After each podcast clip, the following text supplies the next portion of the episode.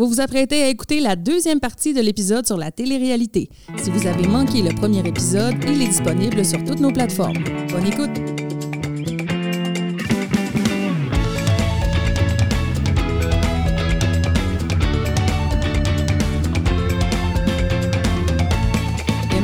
Christian. On voit que tu es vraiment passionné de Survivor, clairement. Alors, encore une fois, je m'excuse, j'ai parlé vraiment beaucoup. Mais c'est pas grave, c'était quand même très passionnant et on est beaucoup intervenu aussi parce qu'on aime ça. On t'a même amené sur d'autres sujets. C'est ben normal à un moment donné. D'accord, mais je m'emporte quand je parle de ça. Alors là, c'est mon tour. Je vais essayer de pas trop m'emporter euh, et de ne pas parler à mon tour pour près d'une heure. Et ça va être difficile parce que c'est un sujet qui me passionne vraiment beaucoup. Je vous parle de Star Academy. Star Academy, écoute, euh, je suis vendue, je suis fan depuis la première édition en 2003. J'ai voté pour Wilfred, j'ai dépensé un dollar, j'ai pleuré quand il a gagné. Moi aussi, je me suis euh, tirée en bas de ma chaise. Ben, moi, je pense que. Littéralement. Elle s'est tirée à terre. Ben, voyons donc. Ouais. Ouais. Moi, j'ai pleuré, j'ai crié, je me suis levée debout. J'ai Wilfred a gagné. J'étais vraiment contente. Wilfred qu'on voit moins par, euh, par ces temps qui courent.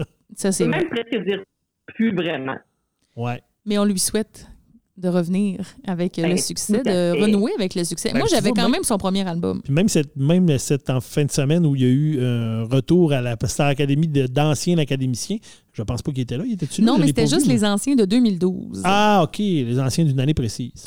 Parce que là, euh, oui, il y a une nouvelle saison de Star Academy cette année. Je l'écoute avec, euh, avec passion, avec bonheur. Tous les jours, j'écoute la petite quotidienne. Je vais même regarder tous les lives Facebook au complet. Euh, d'ailleurs, à la fin de chaque gala, il y a le post-mortem de Lara Fabian en direct sur Facebook. Je n'en ai pas manqué un. Et je salue ta fille Léa, que je vois toujours qu'elle aussi écoute les directs. oui, effectivement, elle écoute ça. Je la vois. Je la vois qu'elle est là. Elle doit me voir aussi. Puis elle doit se dire, oh ben, elle aussi est là. Et je suis là et euh, pas à peu près à part de ça. J'ai même déjà commenté, là, comme une vieille personne, euh, pour encourager. Comme une vieille personne. Mes académiciens souligner le travail de Lara Fabien, par exemple? Elle est incroyable. C'est ma découverte. À quel point elle est bonne. Elle est tellement bonne. Elle donne des conseils qui changent tout. Euh, elle replace les jeunes dans leur, dans leur posture, dans leur mâchoire. Puis ça fait vraiment une différence sur le son. Des fois, ça se transmet pas nécessairement au gala du dimanche, mais on voit que dans la pratique, en tout cas, ça marchait. Ben, le, hum, chant est très technique quand même. Il y a une technique. Star Academy, c'est une télé-réalité de talent, hein? parce que ça, c'est comme un peu un autre type de, de télé-réalité. C'est pas juste de la réalité. Ces gens-là sont là parce qu'ils ont un talent, parce qu'ils veulent prouver quelque chose, parce qu'ils veulent s'améliorer dans quelque chose. Puis moi, c'est mon genre de télé-réalité préféré. Oui, de musique, mais aussi de tout autre talent, que ce soit les souffleurs de verre sur Netflix. Oui, très bon ça. Euh, très bon. Euh, même euh, l'acier et le feu. Là, oui, c'est le feu et l'acier? ils font des couteaux. Là, ils font des couteaux. c'est vraiment le fun aussi. il y avait l'affaire des fleuristes à un moment donné. Dans le temps les danseurs. moi, j'ai écouté ça beaucoup sur You Think You Can Dance. tu sais, c'est ça. Moi, j'aime ça quand c'est des gens qui sont là pour leur talent, puis qui vont venir euh, nous montrer un peu leur vulnérabilité en essayant de s'améliorer. Et quand c'est quelqu'un qui, au départ, n'est pas très bon et qu'il devient bon, il n'y a rien qui me fait pleurer plus que ça. Je te l'ai déjà dit, je pleure dans Rock'n'None à chaque fois que je l'écoute. À chaque fois que les petites religieuses deviennent bonnes, je pleure. Parce que quand on s'attend à ce que quelqu'un ne soit pas bon, puis là, il te sort une note parfaite, puis t'es comme, oh mon Dieu, moi, ça me fait capoter. Euh, donc, euh, mes préférés dans cette édition-ci de Star Academy, Jacob. Et je dois dire que même avant qu'il fasse une première note, Valérie est témoin. On avait écouté les premiers épisodes ensemble du camp d'entraînement et je l'aimais. Je l'ai vu et j'ai fait oh, un geek. Moi qui est geek un peu moi-même, je trouvais qu'il avait un petit look geek quand même, tu sais, euh, comment dire, euh, pas un nerd nécessairement, mais tu voyais que c'était un gars plus gêné, plus réservé, plus timide. Et là, il se met à chanter, puis en plus, il chante bien. Hey, là, t'es es venu me chercher euh, carrément. Puis je pense d'ailleurs qu'il y a de grandes chances de gagner. C'est un des préférés du public parce que Vraiment. il chante bien. Puis je trouve ça beau de le voir sortir de sa coquille. Ça me touche. Et euh, chez les filles, j'aime bien Lunou, euh, la fille de Luce Dufault. Là. Elle m'a vraiment jeté à terre quand elle a chanté du Diane Dufresne. Là. C'était incroyable. J'avais des frissons. J'en pleurais. Je l'ai trouvée vraiment écœurante. Ça, je trouve ça, je trouve ça toujours drôle dans les téléréalités de ça. Par exemple, à la voix aussi, parce qu'on a vu quand même euh, la fille à Nathalie Choquette, la fille d'Yvon Deschamps et tout ça, la fille de Sylvain Cossette, mais, euh, mais on ne on voit pas leurs parents. Ils viennent pas. euh, tu sais, comme Lounou était en danger cette Ouais. semaine, C'est vrai, hein? mais sa famille, où il y avait des gens avec elle, je pense. En tout cas, je Son me rappelle chum, pas, pense, son ouais. chum. Mais tu sais, sa mère n'est pas là. Je ne sais pas s'il y a une raison pour ça. Par contre, Luce Dupont commande toutes les photos de Luno sur Instagram. Ça, c'est vrai. Ben là, j'espère à quelque part qu'ils sont là, les parents, quand même. Peut-être qu'ils veulent pas payer UDA, là. Peut-être que c'est ça. Peut-être que si elle arrive, il faudrait payer UDA. Fait que on, veut- on aime mieux qu'elle vienne pas. Mais là, on parle de la, de la version euh, 2021, mais euh, on va quand même revenir en arrière là, en 2003 avec la toute première édition de Star Academy au Québec. C'est un concept qui a vu le jour euh, en France, mais qui découle d'une télévision euh, espagnole, en fait. Mais le- la première Star Academy, c'était en France en 2001. Donc, deux ans plus tard, ça arrivait ici. Puis, tu sais, là, ce que je trouve beau là, de cette édition-là, c'est que les gens qui se sont inscrits là-dedans, là, puis qui ont passé les, les auditions, ils ne savaient pas dans quoi ils se lançaient. On le savait pas. Tu sais, c'était un peu euh, avant euh, l'arrivée des médias sociaux. Tu sais, il y avait comme Ouais. MySpace qui commençait. Facebook n'était pas inventé. Instagram, YouTube, c'était pas inventé. Fait qu'on avait moins accès aux émissions françaises. Fait que, tu sais, même le public, on savait pas, là, ça allait être quoi Star Academy avant que ça commence. Puis tu sais, c'est ça que je trouve toujours le fun dans le début d'une télé-réalité comme ça. Ben c'est ça, c'est que les gens, ils savent pas. Parce qu'après ça, quand tu sais dans quoi tu t'en vas, ben je trouve que ça change un peu. Quand les gens commencent à savoir Ouais. c'est quoi, là, ça change un peu de, de- des- le type de joueurs qui vont venir jouer et les raisons et les motifs pourquoi ils vont venir jouer. Ben, c'est Il y ça. avait quelque chose de, touchant dans leur naïveté aussi Il à y avait- ces gens-là qui Oui. embarquaient là-dedans, savaient pas. C'était pas nécessairement du monde qui a dû sortir un EP, tu sais, ou que, qui, avait, qui avait de l'expérience. Ça aurait pu être n'importe qui, qui chantait un peu bien, puis qui s'en allait à la télé. Il y avait, il y avait quelque chose de vraiment... euh, euh, c'est c'est super naïf et beau dans cette, dans Il y cette avait- saison-là. Une belle candeur chez les Oui. candidats, Ouais. mais autant que chez les gens qui ont fait et produit l'émission et que Julie Snyder et que tout le monde qui commençait dans ce concept-là euh, à créer ça. Puis je pense aussi que dans la première édition, quand on a fait faire des auditions, on cherchait quelque chose d'autre que, de la, que la voix.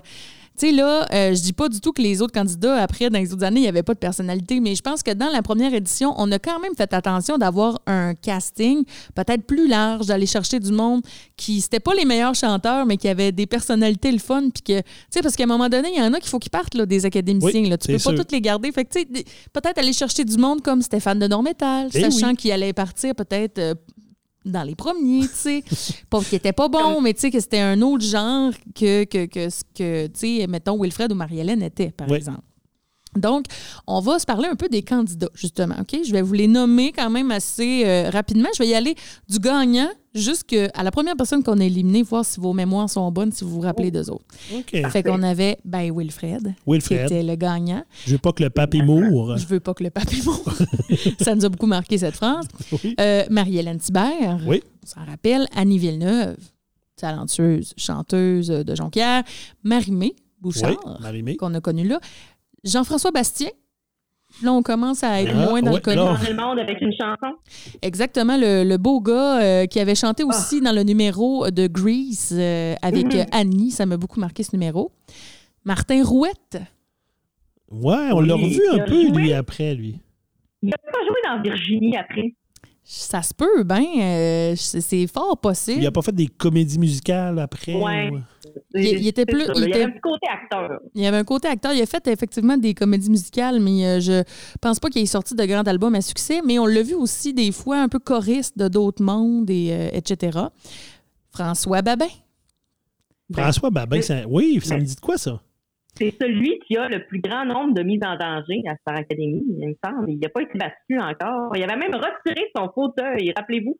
Il avait Oui. retiré son fauteuil dans un gala. Oui, c'est vrai. C'est vrai. Il avait comme les cheveux un peu longs. Il chantait bien du boom des jardins, si je me rappelle bien. Euh, Maritza, Maritza Bossé-Pelchat, ouais. on se rappelle. Ben, je me rappelle des noms, effectivement. Stéphane Mercier, donc Stéphane de De Normétal. Normétal. Celui qu'on a vu les fesses. Écoute, j'ai réécouté ce moment-là. Il est disponible sur YouTube et je te, je te confirme qu'on voit plus que ses fesses. Ah! OK, je me Parce suis que moi, il y a un rendu bout jusque-là. que moi. je comprends C'est pas. tellement bizarre. C'est tellement que je comprends pas.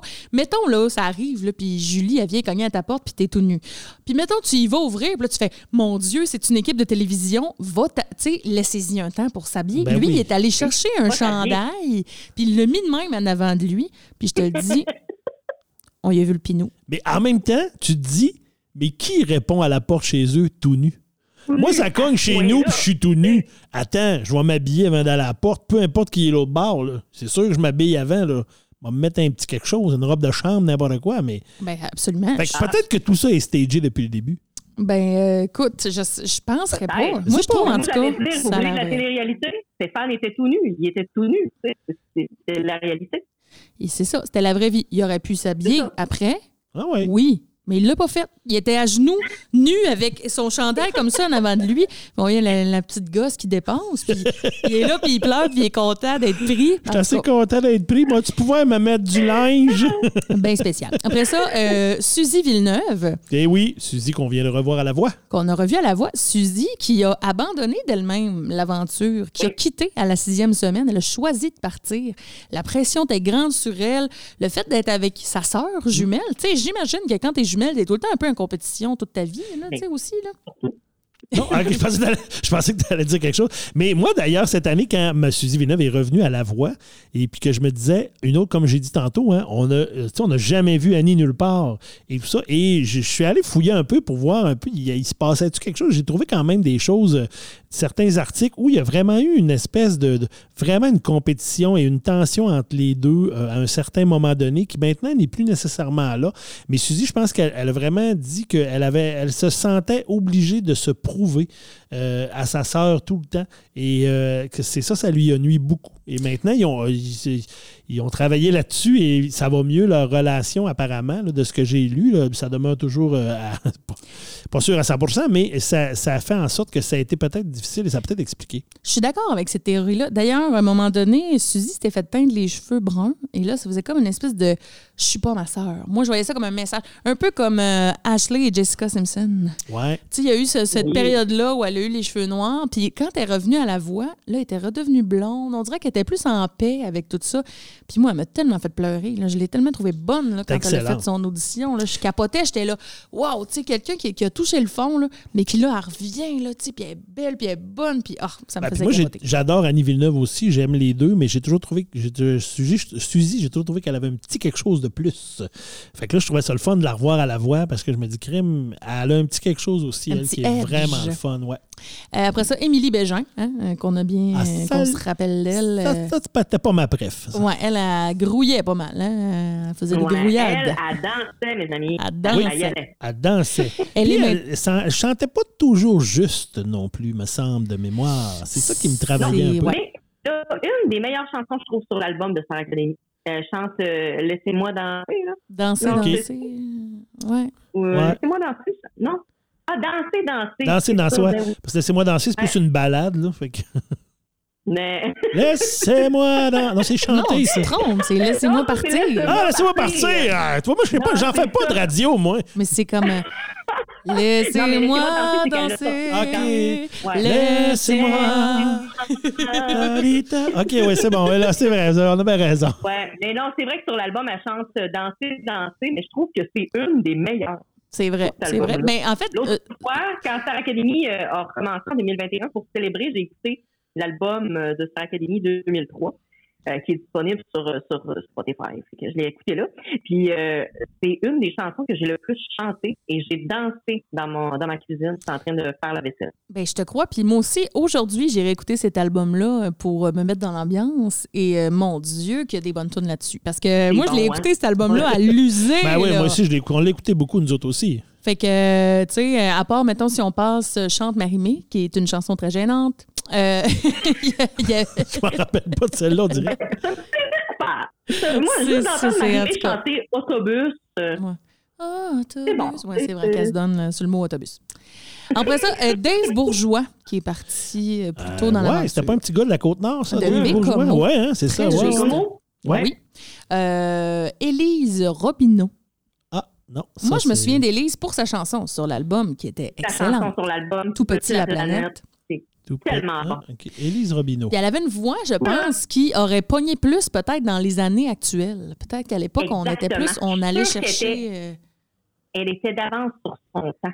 Ben, je pense aussi que c'était ça l'affaire. Elle a fait quand même euh, une coupe de spectacle avec un groupe euh, hommage à Cranberries. OK. C'est vrai Wow, que ça, ça doit être très bon parce qu'elle a le, le style de voix un peu de Dolores Ouais. euh, de, de Cranberries. Oh, yeah. Et en, celui qui est parti au tout début, Pascal Nguyen Deschaines. Oui, on- je me rappelle. Fait que vous voyez, les, Sur la- l'album, si je me trompe pas, il y a une seule phrase Oui. il n'y a même pas de tune. C'est tellement pas fin. Puis même la phrase qu'il fait, c'est pas yarb. Puis tu sais, je pense que dans, On va le dire, là.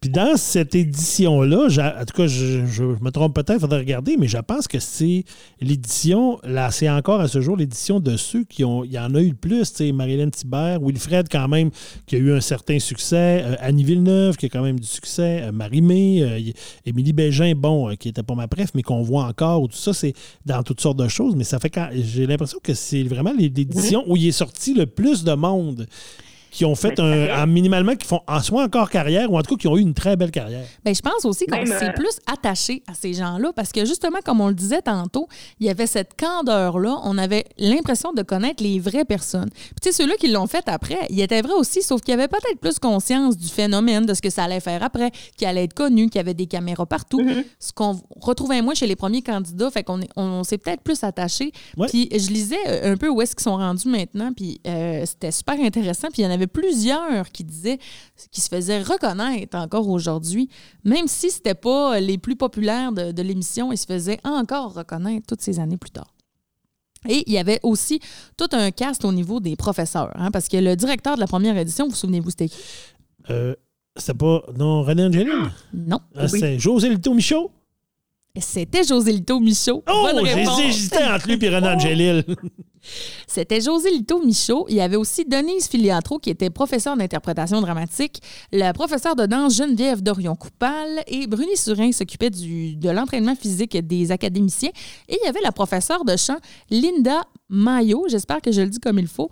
Mais euh, quand même, ce que je trouvais intéressant, c'est que c'était pas tout du monde super connu, mettons, les profs, mais c'était du monde qui était vraiment, euh, qui avait vraiment des capacités et qui Oui. avait des formations de professeurs aussi. Puis on avait l'impression vraiment de, de vivre avec eux autres un, un peu euh, les cours puis d'apprendre pour vrai. Tu sais, euh, on apprend aussi beaucoup là, cette année puis les autres années d'après, mais c'était quand même plus centré sur le côté académique, je pense. Oui. Euh, bon, les moments inoubliables de cette saison-là, j'en ai parlé tantôt. Le- les euh, Stéphane de Normétal, le flambant cul euh, à la télé. Euh, après ça, il y avait aussi quand ils sont allés annoncer à Pascal qu'il était pris, ils ont surpris sa mère dans le parking, puis elle avait des sacs d'épicerie dans les mains. Puis elle a vraiment fait un ça comme Hey, voyons, c'est que vous faites là. Ben, voyons non. Ça, c'était un beau moment quand même à se rappeler. Puis ils sont allés réveiller Pascal dans la maison. Il était dans son lit. Puis, hey, t'es pris pour Star Academy. Donc, moment cocasse. La chorégraphie sur la chanson thème, et c'est pas fini, c'est rien qu'un début, là. L'espèce de chorégraphie, et je me rappelle qu'il y avait une espèce de move où il, il- il piochait de la tête et que Wilfred appelait ça la poule. Je sais pas si vous vous rappelez de ça, mais moi, ça m'avait vraiment marqué. Puis, puis là, après ça, faut faire la poule. là. Puis va là, il- falloir que je retourne voir ça. faisais la poule. Je pense que je pourrais quasiment te faire la chorégraphie. Je, je me souviens quand même que c'était des pas assez simples. là, tu sais. Puis il y avait des petits moves de main, des petits moves de bras. Euh, allez voir ça sur YouTube là, si vous êtes nostalgique. Euh, J'en ai parlé aussi tantôt, Marimé et sa chanson Chante Marimé, qui a été écrite pour elle. Puis même elle, elle a déjà dit en entrevue que c'était la chanson la plus gênante à chanter de sa vie parce que elle chantait sur elle-même. C'était bizarre, là. Mais- Dos tatoué, langue percée. Tu sais, voyons. C'est gênant, là, tu sais, on la comprend. Euh, bon, Suzy Villeneuve qui euh, quitte l'aventure à la sixième semaine. Ça, c'était marquant aussi Pour parce devenir que euh, vendeuse de Tupperware. c'était triste quand quand même assez- Non, mais- C'est rendu loin, c'était C'était un appel à l'aide. quand même parce que ça avait beaucoup marqué Annie aussi. tu sais. Ouais. Je me rappelle que ça l'avait vraiment tu sais, troublé là, pendant quelques temps, là, le fait que sa sœur s'en aille. Puis c'était big, là. Dans ce c'était tellement gros, la télé-réalité, dans ce temps-là. Probablement que il avait dû faire un bulletin spécial, genre, pour dire que Suzy s'en allait essayer.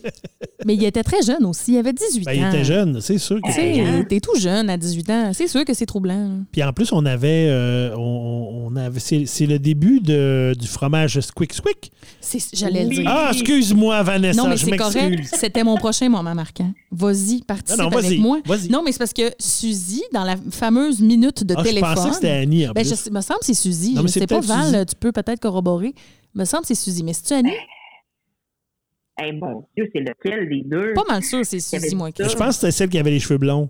Écrivez-nous dans les commentaires. Mais il me semble que c'est Suzy qui avait dit au téléphone, dans sa minute de téléphone, à, ses mère, parents, à ses parents. euh, qu'elle s'ennuyait du fromage Squick Squick de du la fromage. fromagerie Boivin. De ils se sont servis de ça longtemps. Puis il y avait Ben, la ils s'en servent encore. de- Ils s'en de servent encore, Il me semble que la euh, face de Suzy, c'est la pancarte. Oui, ça se peut qu'il y a eu la face d'une des deux. là. Mais ils s'en servent encore. Encore il n'y a pas longtemps, j'ai entendu euh, une entrevue avec justement le, le propriétaire de, de la fromagerie Boivin, puis il a reparlé de fromage Quick Quick. Bon. Ils servent encore de l'expression. Ça le suit.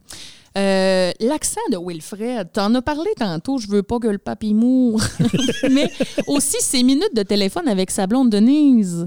Euh, moi, ça m'avait vraiment marqué, non seulement parce que j'étais très jalouse de Denise à l'époque, j'aurais bien aimé ça, être la blonde de Wilfred, moi aussi, mais on dirait que quand il y parlait, il y avait comme vraiment un, un plus lourd accent que je trouvais absolument irrésistible. mais aussi euh, sa coupe de cheveux, hein, un peu en pétard, Oui. l'espèce de faux hawk l'espèce de petit pointu de, de cheveux dans les airs et son fameux look euh, manche longue, chemise par-dessus. Oui. Puis ça, là, ça a écoute, été une mode. Après ça, ça a été la mode. Là. Tous les gars au secondaire avaient des euh, chandails avec des chemises par-dessus et la coupe Wilfred de cheveux aussi. C'est ça la mode. Exactement. Euh, après ça, les faces de Marie-Hélène quand elle chantait. Un moment donné, je me rappelle qu'elle s'était fait dire qu'elle n'était pas obligée de faire lettre de même pendant qu'elle forçait. Je pense que c'est Denise Filiatro qui avait dit. Parce qu'au début de l'aventure, quand elle avait à pousser une note, elle te faisait une face de grimace, là. C'était quelque chose. Puis un moment donné, on le voyait qu'elle travaillait là-dessus, puis j'étais contente pour elle. Après ça, Jean-François Bastien a eu le droit d'aller à l'accouchement euh, de sa blonde, comme euh, ça a été le cas de William. J'avais oublié William. ça. Mais euh, je m'en suis souvenu euh, en, en lisant là-dessus. J'ai dit, c'est vrai, il, avait- il était parti euh, voir sa conjointe. J'espère. Moi, euh, il avait eu le droit d'y aller. Après ça, quand Marie-Hélène, Maritza et Annie ont rencontré Céline Dion à Las Vegas.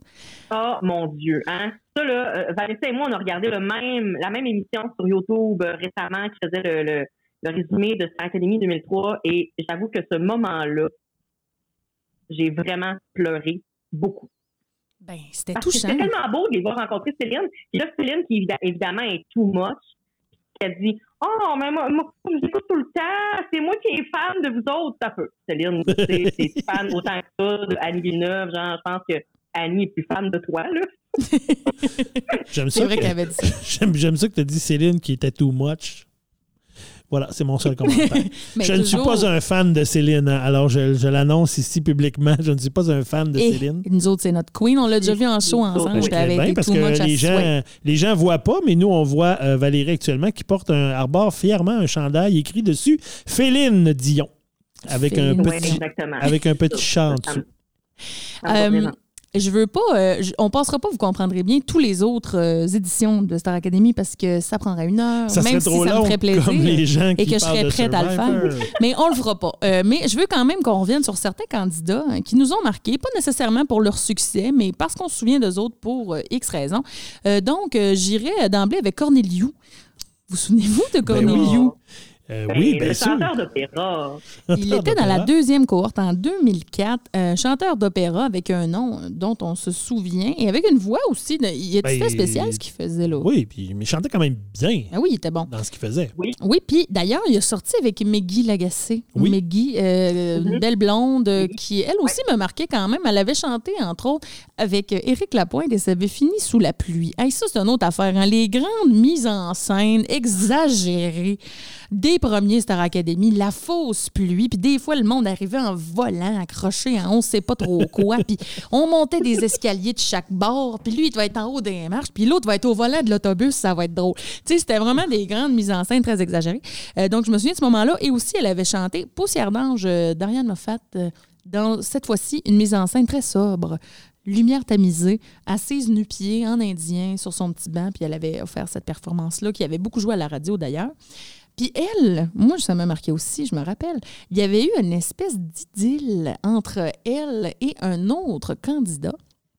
Marc-André. Marc-André. Marc-André Fortin. Marc-André Niquette. Ah non, Niquette. Qui, est- qui a été le finaliste masculin. Et puis je me souviens qu'à un moment donné, ils étaient dehors ensemble. et C'était comme collé. On l'avait vu à TV parce que, tu sais, il était filmé tout le Ben temps, oui. tout le temps, tout le temps. Fait que là, ils nous avaient passé ça à TV, mais elle, elle, voulait comme pas trop. Tu sais, elle voulait pas être dans un showman's, comme dirait si bien euh, Laurence, euh, Lisanne Nadeau. Elle voulait pas être prise dans un showman's. Fait que, euh, elle l'avait comme un peu repoussé. Puis finalement, à la fin de Star Academy 2004, ils sont allés en voyage ensemble dans le Sud. Puis là, elle s'est pognée Cornelio. Puis ils ont été Ben avec c'est un ça. bout de temps. OK, c'est bon. Fait Fait devait être bien déçu. Finalement, Marc-André est devenu Corneliu. Et c'est Jean-Thomas Jobin qui a quand même un spectacle qui s'appelait Il pleut des Cornelius. Soulever des cornelius. Soulever des. Oui, oui, en effet. Euh, aussi, euh, dans cette euh, même édition, il y avait Martin Giroux euh, qui a marqué beaucoup parce que lui, il avait eu un cancer. hein, et Oui. même pendant qu'il était à l'Académie, il y avait certains traitements à faire. Donc, ça agissait un peu sur son humeur, sur ses capacités physiques aussi. Il est en rémission, on est content pour lui, depuis 2008. Et lui aussi a sorti avec une académicienne. Jenny Haché. Je ne sais pas si vous vous rappelez d'elle. Elle a quitté dès sa première semaine dans l'édition de 2005.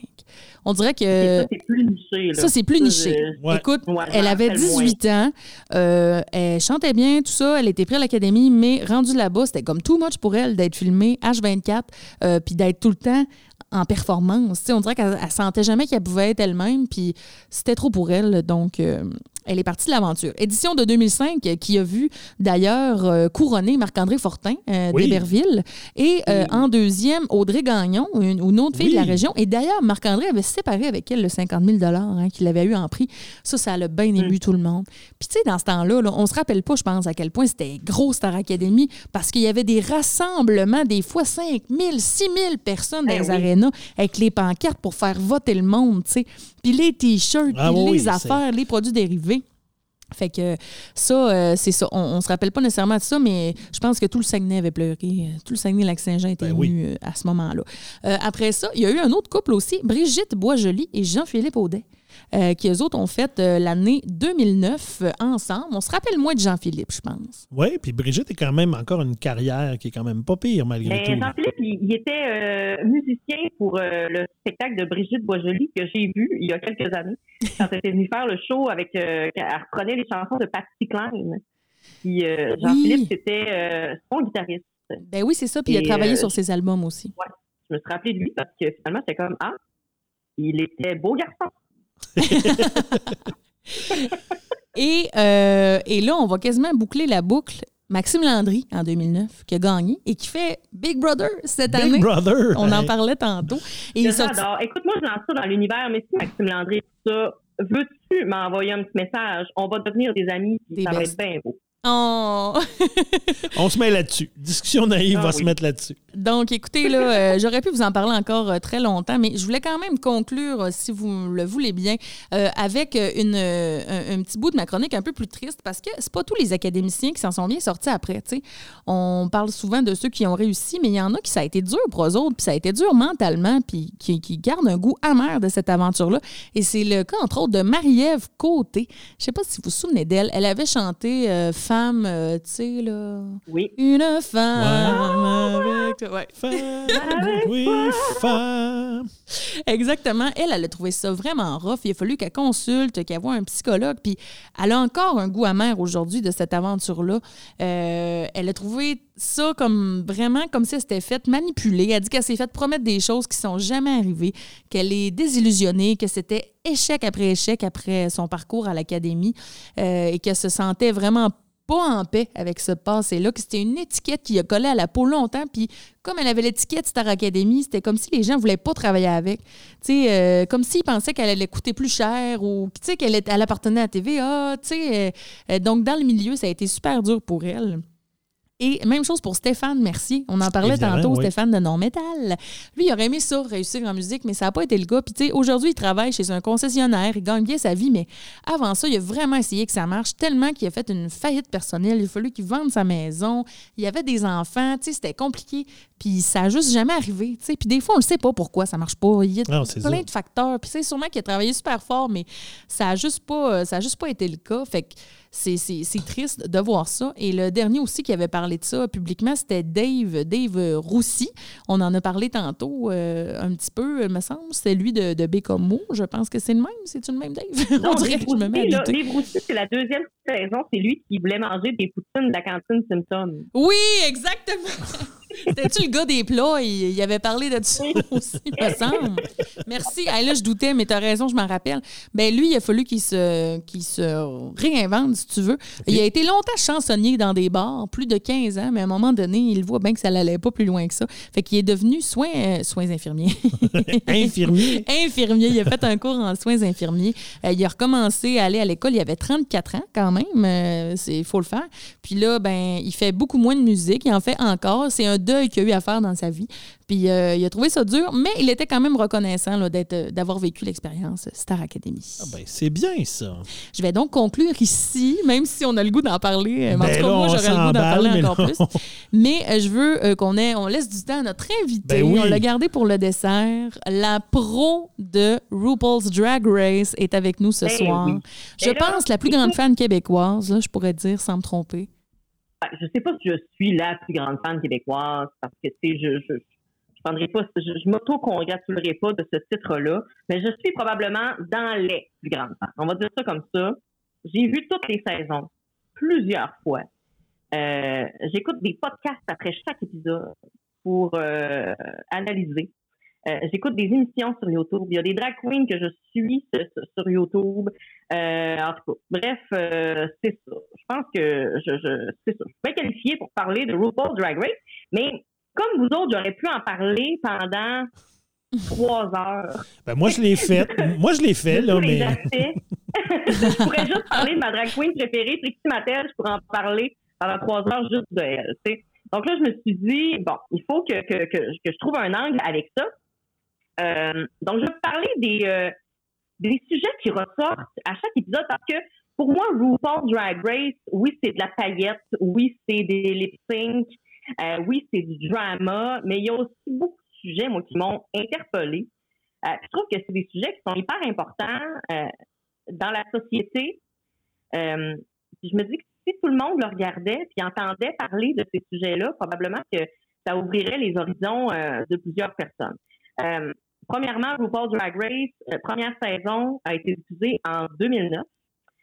donc, ça fait pas si longtemps que ça. En même temps, remontons en 2009. Là, euh, c'était quand même assez big quand c'est sorti. Les premières drag queens qui ont participé à ça, euh, RuPaul le répète beaucoup. J'ai regardé la, saison 1 récemment, puis RuPaul dit beaucoup, vous êtes des pionnières, vous êtes, euh, vous êtes extrêmement courageuses parce que c'est pas une culture qui était connue encore nécessairement du grand public. C'était même tabou euh, encore.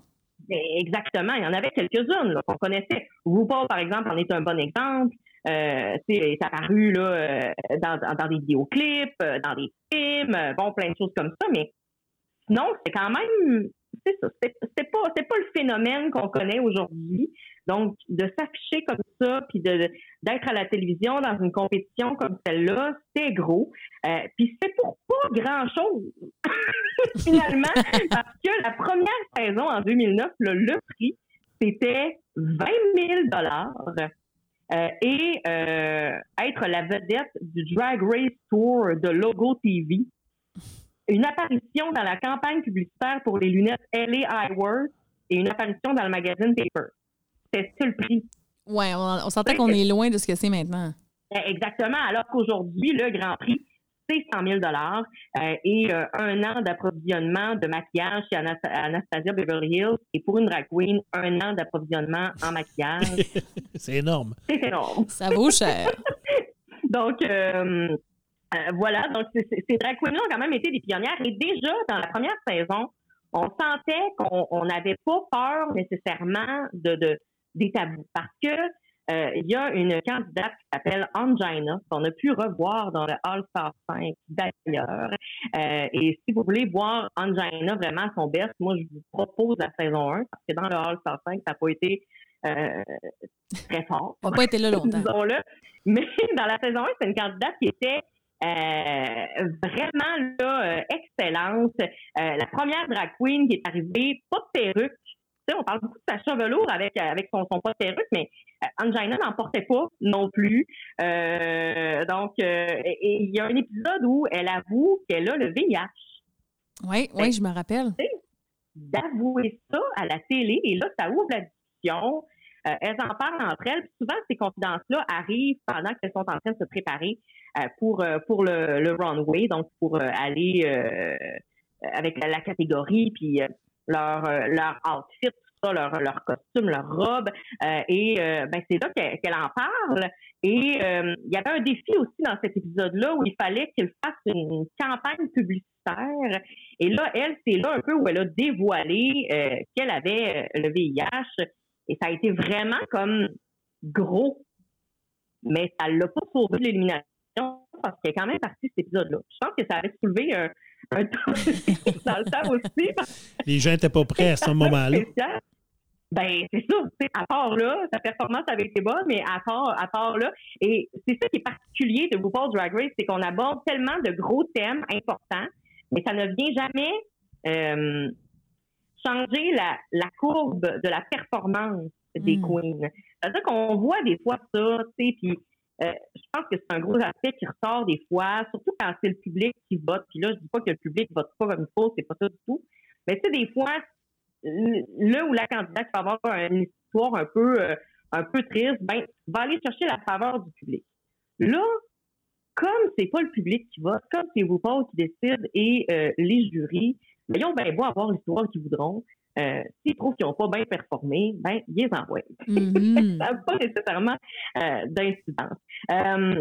donc, à partir de ce moment-là, on sent qu'il y a vraiment des, des sujets qu'ils ont envie de mettre de l'avant.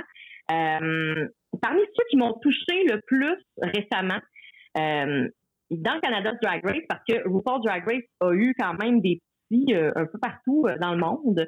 il y a quand même Canada, Angleterre, Allemagne, Australie, Chili, Espagne, Pays-Bas et Thaïlande qui ont leur version de Drag Race. Et dans Canada Drag Race, qui, a été diffusé sur Crave l'été dernier, euh, il y a toujours un, makeover challenge. Donc, il y a des gens qui euh, viennent retrouver euh, les dragues. par le passé, il y a eu des militaires, il y a eu des, des, super fans de Drag Race qui sont arrivés. Des fois, c'est des anciennes candidates qui reviennent. Puis là, il faut qu'ils fassent le, le, challenge makeover.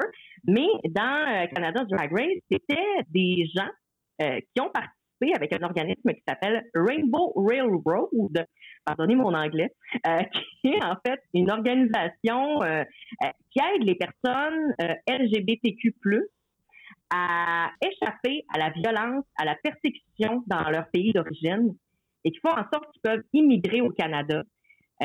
donc, ils, les aident à faire ça, ils payent leur immigration, tout ça, ils les aident quand ils sont arrivés. Puis d'entendre ces gens-là parler de leur histoire, il y en a pour qui c'était je viens au Canada où je, je, cours la chance de mourir dans mon pays. Parce qu'il y a encore des pays dans le monde où euh, euh, c'est illégal d'être gay, de faire partie de cette communauté-là. Donc, on a cette histoire-là, on rencontre ces gens-là, puis là, je me dis, mais tu sais, c'est quand même un sujet qui, est gros, là, qui, qui, est beaucoup discuté dans l'actualité. Puis je me dis, mais on regarde ça, moi, je, je, pleurais. Je me disais, mais comment tu peux être contre l'immigration après avoir regardé ça, tu sais? Oui. Non, je comprends ce que tu veux dire. Dans une compétition de drag queen qu'on voit ça. Moi, ça, me fascine de voir à quel point on aborde des sujets qui sont hyper sensibles, hyper importants, puis qu'on le fait d'une manière naturelle, puis d'une manière ludique. C'est beau, puis ça fait juste comme nous ouvrir les yeux sur plein, ben, de choses. Ça nous amène à la tolérance un peu plus. C'est le genre de choses qui nous amènent à être tolérants un peu plus. Ben tout à fait, tout à fait, parce que on s'attache à ces gens-là, puis là après ça, ben eux euh, réagissent d'une certaine façon, puis là eux ont des opinions là-dessus, puis ils nous amènent justement à peut-être penser autrement. Moi, j'ai vraiment l'impression d'être plus ouverte depuis que j'ai découvert RuPaul Drag Race, puis dans plein d'aspects de ma vie, euh, autant euh, plus ouverte à la différence que même plus ouverte à ma féminité. C'est gros de dire ça, là, mais c'est comme si eux, ils célèbrent tellement la femme que je me suis dit, ben, Colin, moi j'en suis une, pourquoi on se célèbre pas plus?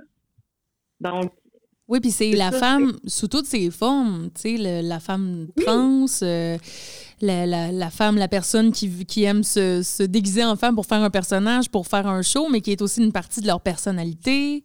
Euh, c'est vrai que ça, il y a une grande part, en fait, quasiment, je dirais, éducative, tu sais, dans cette émission-là, puis qui passe des messages, mais tout en le faisant de manière légère. Tu sais, c'est pas lourd, là, quand tu, parles de ça. Non, vraiment pas. Ça a l'air, ça a l'air lourd, ça a l'air je, dis ça, puis les gens sont comme, mon Dieu, ça a l'air aride, mais pas du tout. là. C'est tellement fait de belle façon, avec une ouverture, c'est beau.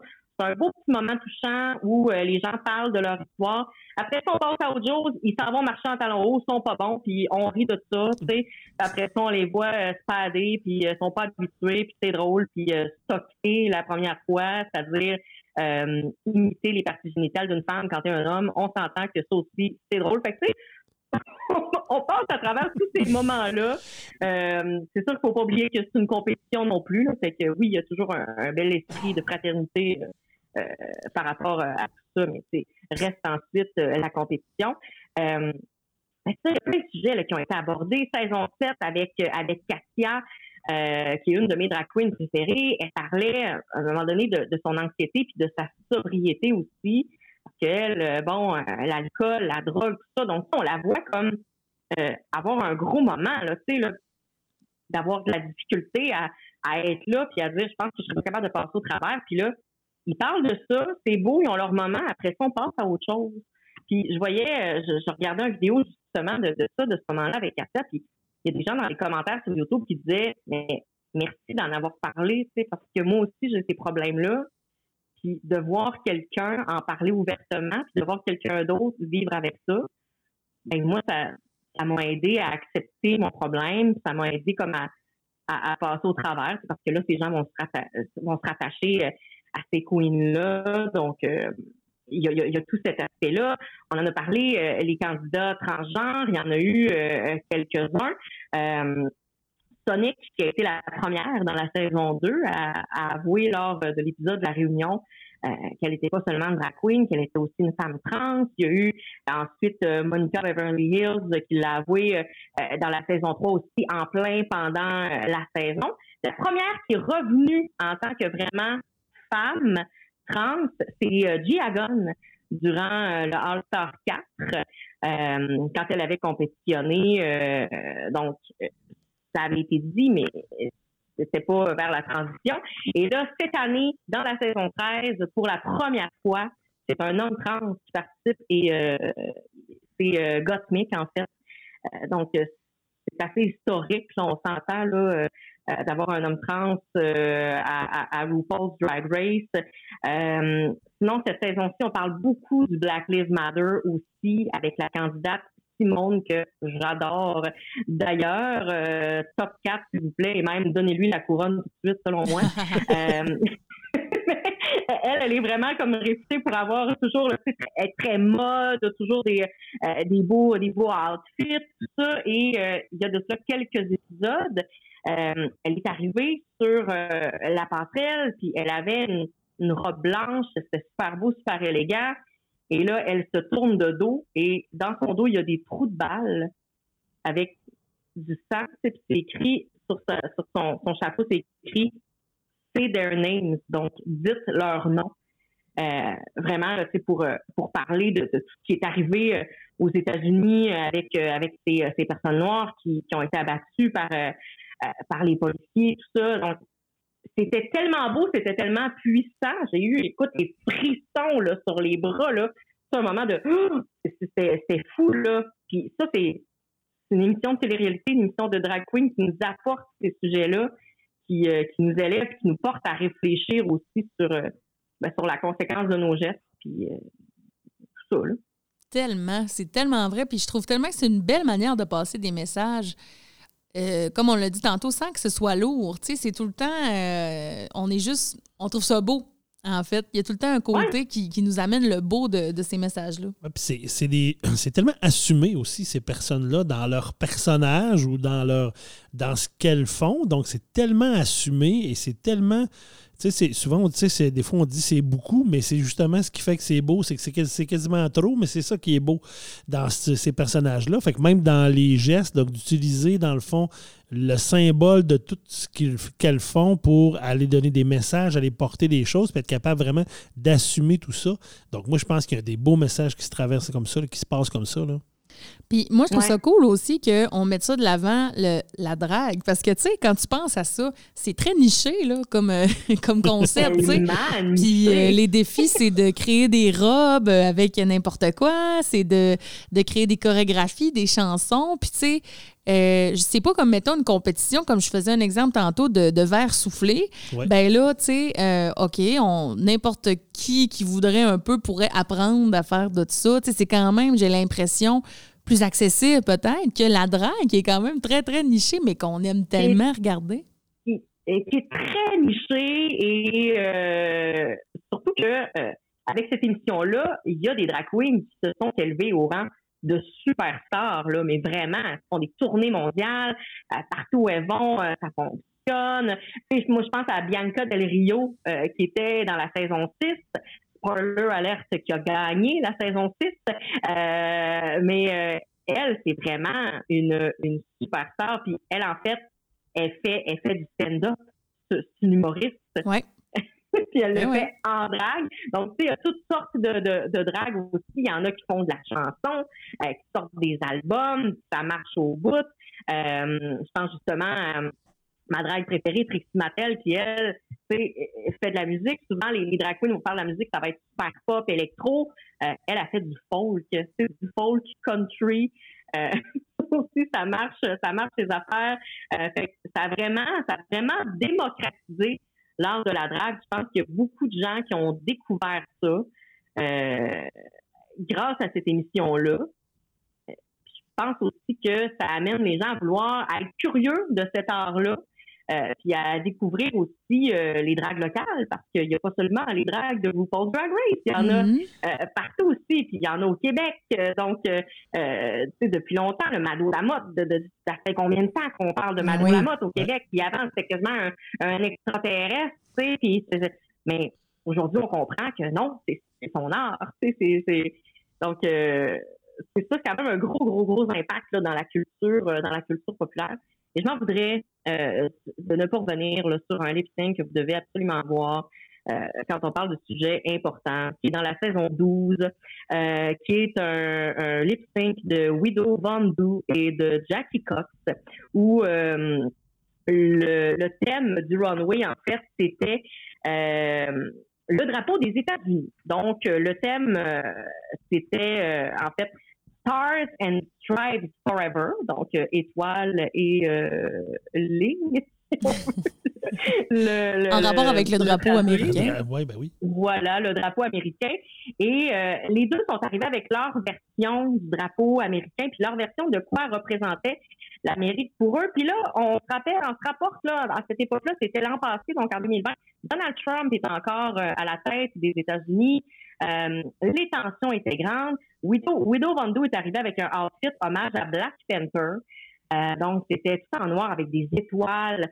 Euh, c'était ça son hommage. Et Jackie Cox, elle est arrivée avec un caftan rayé rouge, un hijab bleu avec des étoiles parce qu'elle, elle est musulmane. Donc, voulait justement donc parler de, de, l'États-Unis pour des États-Unis pour les immigrants, surtout ce que ça représente aussi pour les musulmans. Et les deux ont fait le lip sync finalement. Et euh, ce lip sync-là, je l'ai vu, ça m'a euh, troublé dans la meilleure façon que vous pouvez être troublé. J'ai pleuré, euh, j'en ai parlé sur Facebook, fallait que je m'exprime, fallait que j'en parle. Jackie dans la lumière sur Firework de Katy Perry, avec tout le message qu'il y a derrière son habillement. Euh, je le regarde, je, l'ai regardé encore cette semaine, justement, pour la chronique. J'ai encore pleuré. Oui. Je m'en rappelle. Là. je Tu m'avais écrit. Oui, mais ça avait été tellement beau, c'est vrai. Là, moi aussi, je l'ai en tête. D'ailleurs, euh, quelle grande saison que la saison 12. la saison 12. Ouais, je vais être obligé d'aller voir ça, saison 12 euh, sur le Euh, ben écoute, là, si tu veux, je peux te faire mes saisons préférées de Drag Race que Ben tu oui. peux regarder. Vas-y. OK. Alors, on commence avec la saison 3, où je trouve que là, le drama embarque avec euh, Raja, euh, Shangela qui était là au départ. Euh, non, qui est arrivé, Shangela qui a fait un retour dans la saison 3 euh, avec euh, le groupe des Haters, le, le groupe des Boogers. Donc là, ça, c'est vraiment une bonne saison qui mise sur la mode aussi. Ensuite, on a la saison 5 avec euh, Alyssa Edwards, Alaska, Oui. Detox, euh, Jinx Monsoon. Et là aussi, il y avait euh, le underdog qui était Jinx avec la gang des Cool, Rolla Catox euh, qui était là. Euh, la saison euh, 9, selon moi, euh, vaut vraiment le détour avec euh, une des drag queens qui me fait le plus capoter qui s'appelle Sacha Velour Ouais. euh, qui a surtout marqué euh, pour euh, son lip sync final. Et c'est d'ailleurs dans la saison 9 où euh, on a commencé à faire euh, les, les compétitions de lip sync euh, pour, euh, pour déterminer euh, la grande gagnante. Donc, euh, Sacha Velour qu'on n'avait jamais vu euh, faire de lip sync durant la saison parce qu'elle n'avait jamais été en danger. On se demandait comment elle allait, elle allait euh, performer finalement et c'était du génie. Oui. Juste C'était ça, magnifique. la finale de la saison 9, je pense que je l'ai regardée dix fois. C'était vraiment bon. Euh, Non, mais tu sais, peut-être que les gens se disent, voyons, comment tu peux avoir tant d'émotions devant un lip sync? Tu sais, la personne, elle chante même pas pour vrai, mais Mais c'est une performance. c'est une performance, voilà. Exact. C'est complètement fou. Il y a des moves. Il y en a qui vont dans l'émotion, il y en a qui vont dans la danse, dans les dans les splits, les, les dead drops, les tout ce que tu voudras. Euh, moi, je trouve ça spectaculaire, je trouve ça bon, je trouve ça touchant, je trouve ça drôle. Euh, je les aime euh, de tout mon cœur. Je veux jamais que cette émission arrête, s'il vous plaît. Ben, Alors, c'est c'est- lancé. On va envoyer le message à RuPaul. Mais je vous ai jamais je vous ai pas conté mon anecdote de RuPaul, ça va prendre 30 secondes, c'est même pas long. Euh, euh, un jour, on est euh, au chalet de ma belle-sœur euh, Daimon-Valin, et puis, il n'y a rien à faire le soir. On sort le jeu de société, quelques arpents de piège. Il y a des questions et tout ça, et il y a une question qui arrive à moi, et, et ça parle de drag, ça parle d'un travesti américain, tout ça. Et moi, je, je connais à l'époque RuPaul, c'est le seul que je connais. Et. Et là, c'est toujours l'éternel. La personne, elle te pose la question, elle regarde la réponse. Hey, si t'as ça, je vais chier à terre. Puis j'ai comme RuPaul? Et là, ça fait comme. Eh. Bam! Mais moi, j'ai aucune idée. C'est le seul que je connaissais à l'époque. On remonte à quand même il y a plusieurs années, mais c'est à l'époque où justement on commençait à le voir à la télé dans certaines choses. Mais Sa je l'avais. Puis c'est ça, moi je l'avais déjà vu, je pense, dans une entrevue de genre, genre à, à Letterman ou un show du soir. là. je l'avais déjà vu là une fois, fait que j'avais retenu son nom. Fait que moi, il me dit travesti américain, c'est le seul que je connais, RuPaul. Fait que ça Puis tu l'avais Et eu. je l'ai eu. Ah. Grâce à lui, j'ai gagné. Voilà. Puis, tu sais, il y a beaucoup quand même de, de rumeurs et d'affaires autour de RuPaul. hein. Il y en a qui disent que euh, sur le plateau, elle est froide, elle va pas parler au candidat à moins que la caméra, que la caméra soit que Sur allumée. le plateau, elle ne veut pas se faire regarder dans les yeux ou que Ouais. ne peut pas y parler tant que les caméras euh, roulent pas. Et que quand la caméra est fermée, c'est comme si elle, elle connaissait plus du tout les candidats, Ouais. tu sais. Qu'on sait pas trop si c'est vrai ou pas. Mais moi, j'ai vu quand même plusieurs entrevues euh, de RuPaul qui viennent toujours me chercher. Je trouve que ça a l'air d'une d'une personne qui en a tellement vécu puis qui s'est tellement monté un empire à elle-même, qui est elle-même devenue une marque de commerce. Ouais. Euh, puis qui a vécu beaucoup aussi de, de rejet probablement, puis de confrontation, puis tu sais, en étant une personne aussi on, tabou, j'imagine, au début, là, tu sais, quand on recule dans le temps. Probablement qu'elle a défoncé des murs. C'est elle qui a, comme, Ben, qui a comme battu la trille, comme on dit. Là. euh, Ouais. ouais, elle en a défoncé tout plein. C'est sûr que c'est pas la première. Il y en, il y en a plein. C'est, c'est, c'est toute une culture. Là, on passera pas au travers de la culture parce qu'on parle de, de cette, de cette émission-là en particulier, mais c'est sûr que RuPaul, pour la culture populaire, elle a frayé un chemin énorme, puis elle continue de le faire aussi avec cette émission-là. Euh, mais euh, si on veut avoir un RuPaul sympathique, regardez la saison 13 euh, qui est en cours maintenant. Semble-t-il que la pandémie l'a rendu bien sympathique. En tout cas, moi, j'ai, j'ai- j'ai comme perçu une espèce de bonne humeur, une bonhomie.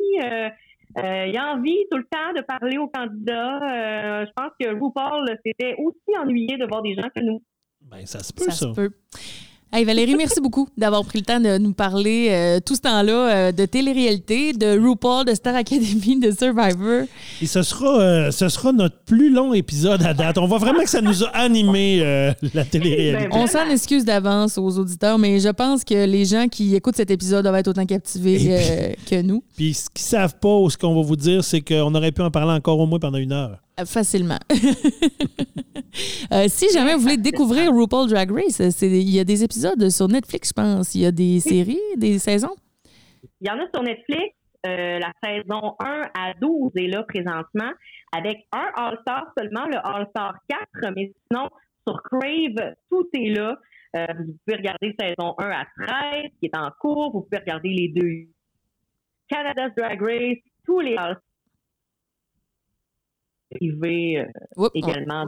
On, t'a perdu un peu. On voit qu'on voit qu'on arrive à la fin, on commence à perdre le signal un peu. Oups! Ah. Et ça vient de nous écrire votre connexion Internet est instable. En plus, bon, ben écoute, notre routeur est fatigué. mais, on a quand même compris l'essentiel, euh, Valérie. Donc, c'est disponible sur Crave et sur Netflix pour certains épisodes. Alors, ben merci. Merci à ben, toi, Christian, aussi. Merci, merci à Valérie. Merci d'avoir été avec nous. Comment tu as trouvé ton expérience? J'ai adoré ça. Adoré. Donc, tu es un peu comme euh, notre invité chouchou. Euh, peut-être que tu seras de retour dans la prochaine saison. On ne sait jamais. Quand peut-être, peut-être que je descendrai au lac euh, bientôt, puis je vous ferai un petit coucou. Ouais, mais ben là, si tu viens au lac, à un moment donné, quand ça sera possible, au pire, On, peut-être qu'on en fera un en direct si on est encore dans le temps. Voilà. Tu seras avec nous. Ah, ça sera ça. Fait qu'encore une fois, merci. Puis merci d'être à l'écoute de Discussion Naïve aussi. Je sais que tu écoutes chaque épisode, tu viens souvent m'en parler. Euh, fait que euh, merci pour ça. Euh, si les gens qui nous écoutent aimeraient nous proposer des fois des thèmes, des chroniques, là, on n'a pas fait de chronique imposée pour notre épisode avec notre invité, mais ça va revenir au prochain épisode. On savait que ça allait être long. On, savait, qu'on allait faire une longue épisode. ben, gênez-vous pas. Écrivez-nous. On a notre adresse courriel, discussion naïve commercial gmail.com. On a aussi notre page Facebook vous pouvez nous écrire. Gênez-vous pas. On remercie Valérie pour sa présence, mais aussi pour sa belle voix euh, au début de notre podcast qu'on entend dans notre présentation.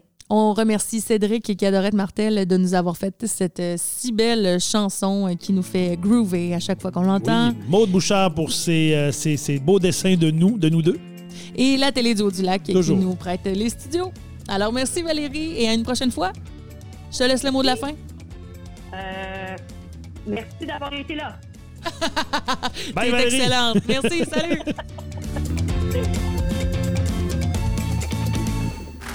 Ce balado est produit en collaboration avec la Télédio du Lac.